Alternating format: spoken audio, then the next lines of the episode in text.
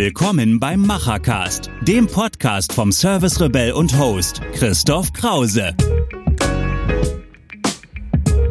Und los geht's. Frisch angerichtet für alle digitalen Macher und Vordenker aus Handwerk, Mittelstand und Digitalisierung. Ja, herzlich willkommen zu einer neuen Folge vom Machercast und heute mal ein besonderer Gast hier aus Koblenz direkt. Es ist Gerold Hinzen. Gerold Hinzen wird uns ein bisschen mal einführen in ein super spannendes Thema, nämlich es geht heute um digitale Oberflächen von Software, von Apps, von allem, mit dem wir jeden Tag umgehen. Ja, und ich frage mich immer hier fürs Handwerk und Mittelstand, warum ja, nutzen denn Handwerker und Mittelständler eine App super, super gerne und fühlen sich damit so richtig wohl? Und eine andere, die vielleicht den gleichen Funktionsumfang hat oder die gleichen Prozesse abbildet, die hassen sie wie die Pest. Und warum das so ist und was das so alles miteinander mit UX-Design und Oberflächendesign zu tun hat, das wird uns Gerold erklären. Aber erstmal müssen wir ihn kennenlernen. Also Gerold, schön, dass du hier bist. Stell dich doch mal kurz vor, wie bist du zu Design gekommen? Was war so dein Lebensweg eigentlich bisher? Ja, hi, äh, Christoph, vielen, vielen Dank, dass ich hier sein kann. Ja, mein Lebensweg, äh, gute Frage. 17 äh, Jahre tingel ich jetzt schon in diversen Agenturen rum. Also das, äh, das Daily Business im Projektgeschäft, das kenne ich äh, wirklich zu gut. Und ähm, ja, äh, damit verbunden sind natürlich auch äh, entsprechende Herausforderungen und äh, oftmals wird halt einfach nicht auf die Menschen geschaut. Ja? Also insbesondere die Menschen, die die Software am Ende benutzen. Und das ist halt äh, ja der größte Fehler meines Erachtens. Und weil die Designer, die Entwickler, die das konzipieren, haben meist gar nicht die Brille für die Nutzung im jeweiligen Kontext. Und da habe ich mir gedacht, hm, das, das müssen wir auf jeden Fall anpacken. Ich bin auch natürlich nicht der Einzige.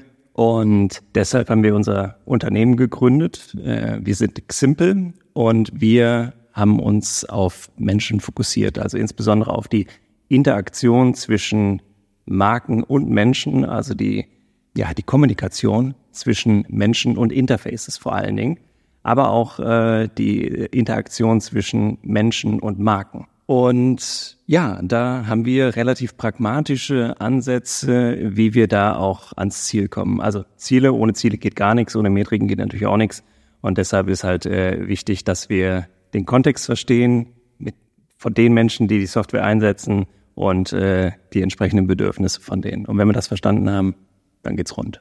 Machen wir nochmal diese Begriffe klar. Man spricht da von UX-Design, von Usability, von Oberflächen.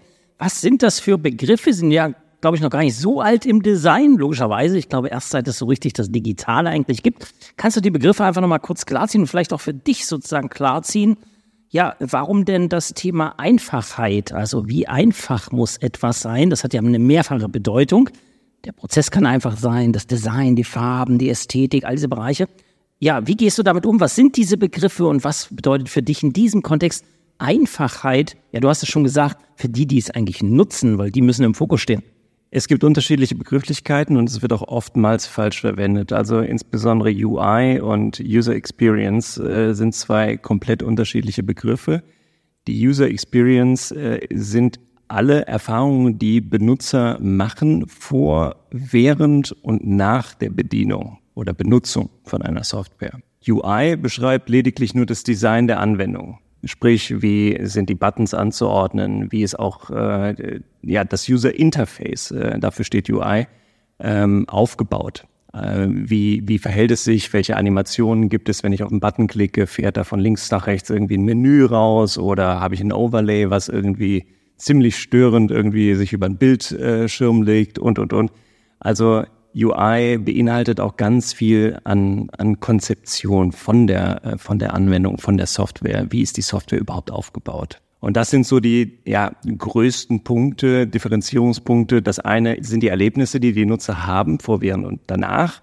Und die Usability ist die Bedienbarkeit während der Benutzung. Und das ist natürlich auch wieder gepaart mit der UI. Also umso besser die UI, umso intuitiver die UI, umso besser natürlich die Bedienerfreundlichkeit. Jetzt hatte ich ja vorhin schon angedeutet, wir sind ja hier Handwerk, Mittelstand viel unterwegs mit Unternehmen und da stehen viele Startups, viele alte etablierte Softwarehersteller im Hintergrund, die diese Lösungen bauen. Ich bin ja immer überrascht, wie gut die eine funktioniert und die andere eben nicht.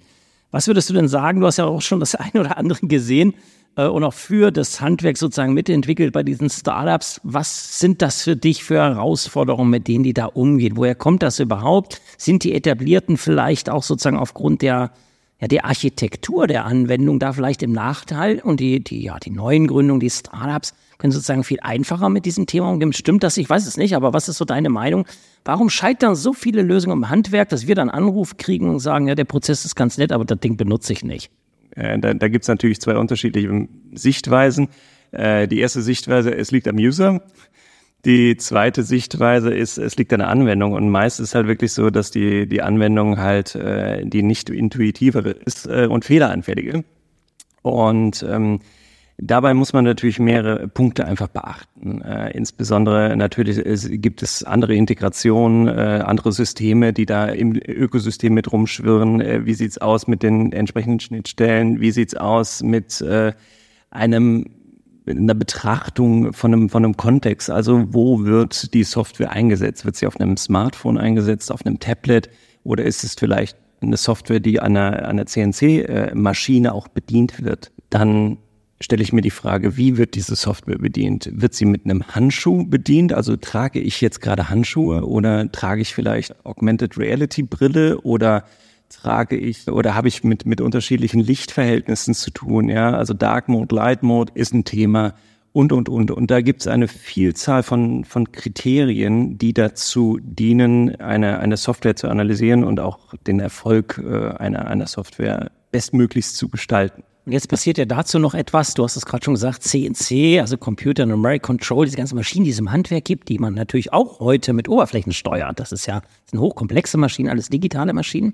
Und dann passiert ja Folgendes, dass sozusagen da jetzt mit diesen Maschinen auch andere Anforderungen kommen. Und gerade durch das Thema Internet der Dinge, eins unserer Lieblingsthema, das heißt, so eine Maschine sendet Daten, empfängt Daten und interagiert ja plötzlich auch über das Smartphone, über das Tablet hinaus. Und ja, wenn du mal so in deine Vergangenheit sagst, du hast ja schon viele Projekte gemacht, gerade auch für, sag ich mal, Startups, die für Mittelstand und Handwerk arbeiten. Was war da so das spannendste Projekt? Gibt es eins, ja, was du vielleicht, wo wir ein bisschen Praxis mal jetzt raushauen können? Äh, was muss man beachten? Ja, was, was gibt's für Projekte? Also wir haben ein äh, Projekt äh, realisiert, auch für fürs Handwerk. Das ist von der Firma Tapio. Und die haben ein, ja, ein digitales Ökosystem, wo man Gerätschaften digital verwalten kann. Das heißt, wir haben da einen digitalen Überblick über die, alle Werkzeuge. Du kannst die Werkzeuge scannen, du kannst äh, ja deine Werkzeugdaten von Herstellern äh, einsehen. Und wir begleiten halt schon Tapio seit über zwei Jahren, genau. Und die haben uns damals hinzugeholt, äh, weil sie gesagt haben, okay, wir würden jetzt gerne unsere Software einfach mal analysieren und äh, besser machen. Äh, vor allen Dingen mehr auf die Menschen halt ausrichten, weil wir gemerkt haben, ähm, wir müssen da was machen. Deshalb haben wir die entsprechende UX halt genau ähm, für dieses Tool und das heißt Twinio überarbeitet und ja, da waren halt äh, verschiedene Herausforderungen. Die erste Herausforderung war, dass wir von einem Dark Mode auf einen Light Mode geswitcht sind, weil einfach auch äh, festgestellt wurde, dass ja sich mit wechselnden Lichtverhältnissen und aber auch mit entsprechenden ähm, ja unterschiedlichen Wahrnehmungen der, der Menschen halt äh, die Kontrastverhältnisse dann einfach ja eingeschränkt waren äh, oder nicht, nicht so gut äh, konsumiert werden konnten und wir dann einfach äh, gesagt haben, okay, das, das müssen wir verbessern. Ich erinnere mich an ein Beispiel, wir haben uns das neulich mal angeguckt in dieser Software, wie man sozusagen so ein Design sehr intelligent machen kann, indem man wirklich nachdenkt, was für Informationen brauche ich eigentlich wirklich. Also ich kann natürlich alle Informationen einblenden, kann das Ding überfrachten. Das machen ganz viele dieser Hersteller, die überfrachten diese Anwendung mit Informationen und noch eine Information und noch eine Information. Und eigentlich geht es auch andersrum, der Weg, wie kann ich das vereinfachen? Und du hast mir damals, weiß ich noch, ein sehr, sehr prägnantes Beispiel gezeigt. Äh, du hast eine Idee gehabt, wie man eine Zahl oder eine Zahlenfolge sehr leicht vereinfacht. Was war das? Wie hast du das gemacht? Man muss sich das vorstellen, die, die Oberfläche, die war relativ übersät von Informationen. Und man hatte unterschiedliche Kacheln, die an, untereinander angeordnet waren, wo, wo Informationen abgebildet waren äh, über das Sägeblatt, über äh, den Bohrer etc. Und das war für die, für die Nutzer äh, ja, komplett überfrachtet und wir haben da aufgeräumt. Und äh, was bedeutet denn äh, der Titel überhaupt? Ja, wie kann ich den Titel gegebenenfalls äh, aufteilen? Wie, wie, wie kann ich reduzieren? Und vielleicht in unterschiedliche Status einfach aufteilen, die ich aber auch wieder intuitiv anwählen kann. Und bei dem das, das ist eine Seriennummer gewesen. Das war, du hast dann dein Smartphone gehabt, da stand halt diese Nummer drauf und du musstest halt äh, das entsprechende Gerät dann halt, äh, hast halt geguckt, ist das jetzt das Richtige? So, und da sind wir halt einfach hingegangen und haben gesagt, okay, wir nehmen die ersten fünf und die letzten fünf äh, Zeichen und äh, sparen uns dann halt diese relativ weit laufende äh, Seriennummer und äh, konnten die Ausgabe dann entsprechend verkürzen, was uns wiederum zu mehr Platz in der Kachel gebracht hat. Und mehr Platz, das heißt, Informationen wirken besser, und wir hatten dann Möglichkeiten für äh, ja einfach mehr größere Icons, äh, die wieder zu einer besseren Lesbarkeit führten und äh, hatten einfach mehr Platz zur Verfügung, um Informationen überhaupt wirken zu lassen. Also genau richtig. Ich kann mir so vorstellen, wenn dieser Handwerker da an seiner Kreissäge steht und diese 20-stellige äh, Nummer vergleichen muss, was der äh, macht mit diesem Handy. Der feuert das, glaube ich, gegen die Wand. Und so ist es halt nicht mehr der Fall. Er muss halt vorne ein bisschen gucken. Man fördert ja damit auch dieses schnelle Schauen. Also ich schaue über die Nummern hinweg und gucke, ah, guck mal, vorne gleich, hinten gleich, äh, so wird sein. Ja? Also dieses Abkürzen von Prozessen, das mag ich sehr. Und siehe da, man kann es über Design steuern. Nicht nur, aber eben ganz groß vom Design. Ähm, du hast gerade am Anfang schon mal gesagt, dieses nutzerzentrierte Denken. Ich glaube, da können wir in vielen Bereichen im Handwerk noch was lernen. Wie binden wir Nutzer eigentlich ein? Aber bei euch in der Softwareentwicklung, in der App-Entwicklung, in diesen Oberflächendesigns ist es ja exorbitant wichtig, das auch zu testen mit den Usern. Wie funktioniert sowas? Wie geht ihr da vor in so einem Bereich, da die Nutzer frühzeitig mit einzubinden und auch sozusagen dann für euch ja die Ergebnisse zu dokumentieren und dann wieder in Design zu übersetzen? Wie ist so ein Ablauf eigentlich? Kann man jetzt so pauschal gar nicht sagen. Also es gibt natürlich äh, den Unterschied zwischen einer Software, die ich komplett neu äh, entstehen lasse, neu entwickle, aber auch äh, oder bestehende Software verbessern. Ich gehe zuerst mal davon aus, dass wir eine bestehende Software haben, die wir verbessern wollen. Ähm, und dann gehen wir natürlich in die äh, qualitative Research rein. Das heißt, wir würden uns halt entsprechende Menschen halt rausziehen und würden sagen, okay, wir befragen sie durch, durch Interviews oder durch Shadowing, dass wir sagen, bedien doch einfach mal deine Software. Wir schauen dir so ein bisschen über die Schulter und äh, dokumentieren dann natürlich das, was wir ähm, ja, gefunden haben oder was halt auch ziemlich interessant ist und gutes Format ist, äh, sind Usability-Testessen zum Beispiel. Da kann man Software halt auch testen lassen bei einer komplett äh, Multikulti-Nutzerschaft, ja, sage ich jetzt mal, komplett von jung bis alt. Es kommt natürlich immer auf den Kontext an. Äh, das heißt, ich hole mir natürlich aus dieser Nutzergruppe dann meine Experten und befrage sie zu dieser Software. Bringt euch diese Software, diese Funktion hier weiter in eurem Kontext? Und so würde man dann die Analyse halt äh, aufbauen, würde dann reingehen in die Software und dann halt schauen, okay, wie wird sie überhaupt bedient? Und das ist so dieser Analyse-Part. Und diese Ergebnisse würden wir dann aufbereiten und würden dann sagen, okay, liebes Unternehmen, lieber Hersteller, das sind die Ergebnisse. Eure Software ist hier und hier gut, aber hier und hier gibt es Potenziale, an die können wir ran. Und dafür würden wir euch folgende Handlungsempfehlungen halt äh, empfehlen. Ja, und dann äh, würden wir, äh, der nächste Schritt wäre dann, dass wir ein entsprechendes Konzept äh, erarbeiten. Aber auch da ist ganz, ganz wichtig zu wissen, welche Möglichkeiten wir haben. Also da wieder rauszusummen und zu sagen, okay, wenn der Datenpunkt, wenn hier nur der String ankommt mit der und der Zeichenkette, welche Möglichkeiten haben wir denn? Und das hatten wir jetzt hier auch bei, bei Tapio, äh, bei Twinio an dem, in dem Projekt, wo wir gesagt haben, wir müssen alle Werte hinterfragen. Und wir wollten da wirklich komplett reingehen in die Software und sie verstehen. Nur wenn man die Software versteht, was sie macht, dann kann man sie besser ausrichten. Aber wenn man da keinen Dunst hat, dann braucht man gar nicht erst anfangen.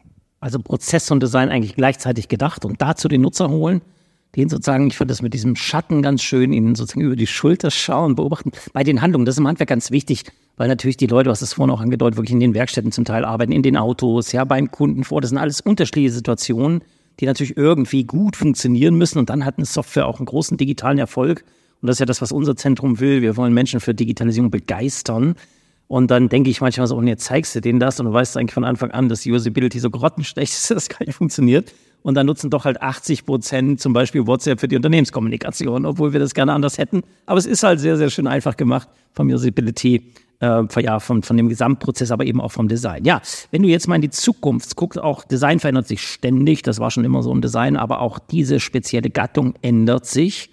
Gerade ist das große Thema ja vielleicht auch künstliche Intelligenz. Was passiert da denn jetzt eigentlich in den Oberflächen? Was würdest du sagen in den nächsten Jahren? Was passiert in deinem Thema?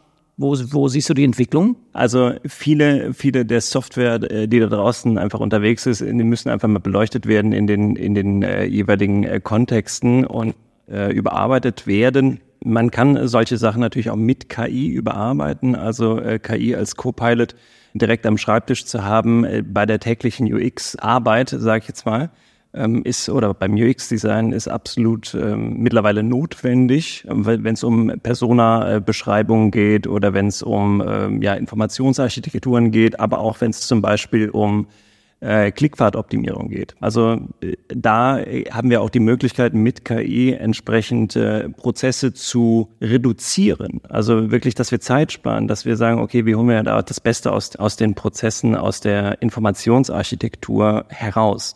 Und ähm, wenn ich so in Richtung Zukunft schaue, dann äh, wird das Thema Nachhaltigkeit natürlich ganz, ganz groß äh, werden und äh, an Bedeutung gewinnen.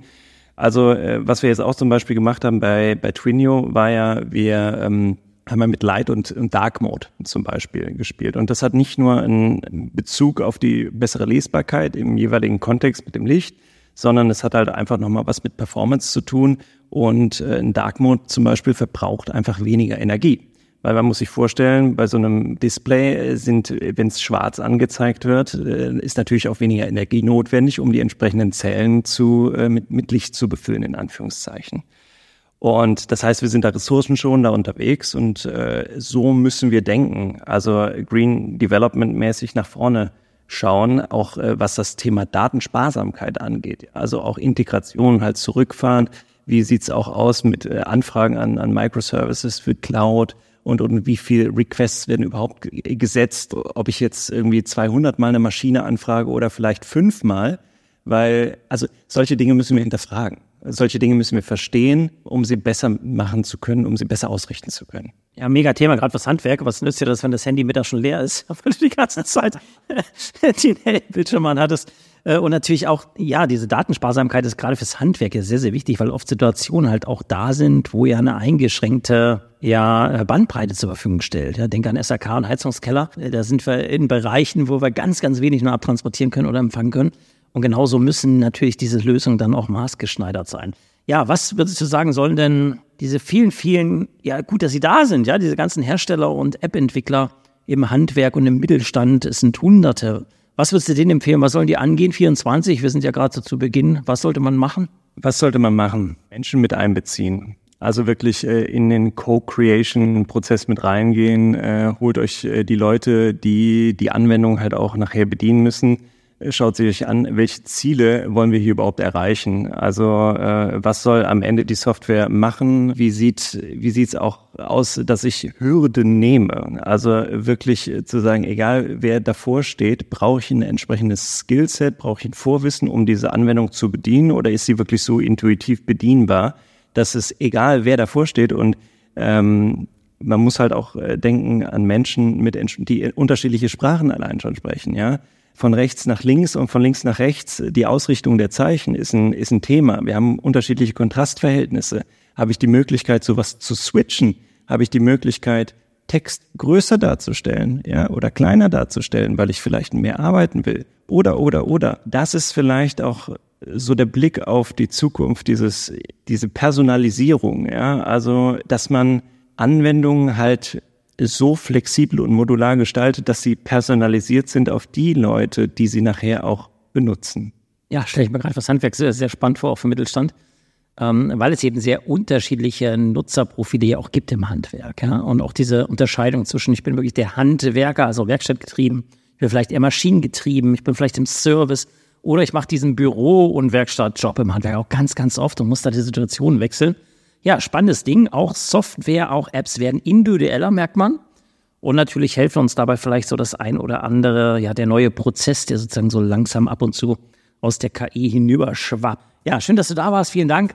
Geht mal rein, ich schreibe das hier alles unten drunter, dann findet ihr schnell den Gerold und könnt auch einsteigen in das Thema. Super spannendes Thema. Schön, dass du da warst. Ciao. Ja, vielen, vielen Dank. Machen ist wie wollen, nur krasser. Also, Ärmel hoch und die digitale Welt von morgen bauen. Wenn euch die aktuelle Episode gefallen hat, hinterlasst euer Feedback oder schreibt einfach eine direkte Nachricht mit Vorschlägen zu Verbesserungen oder spannenden Themen für weitere Episoden. Und falls ihr es noch nicht tut, folgt dem Service Rebell in den Social Networks.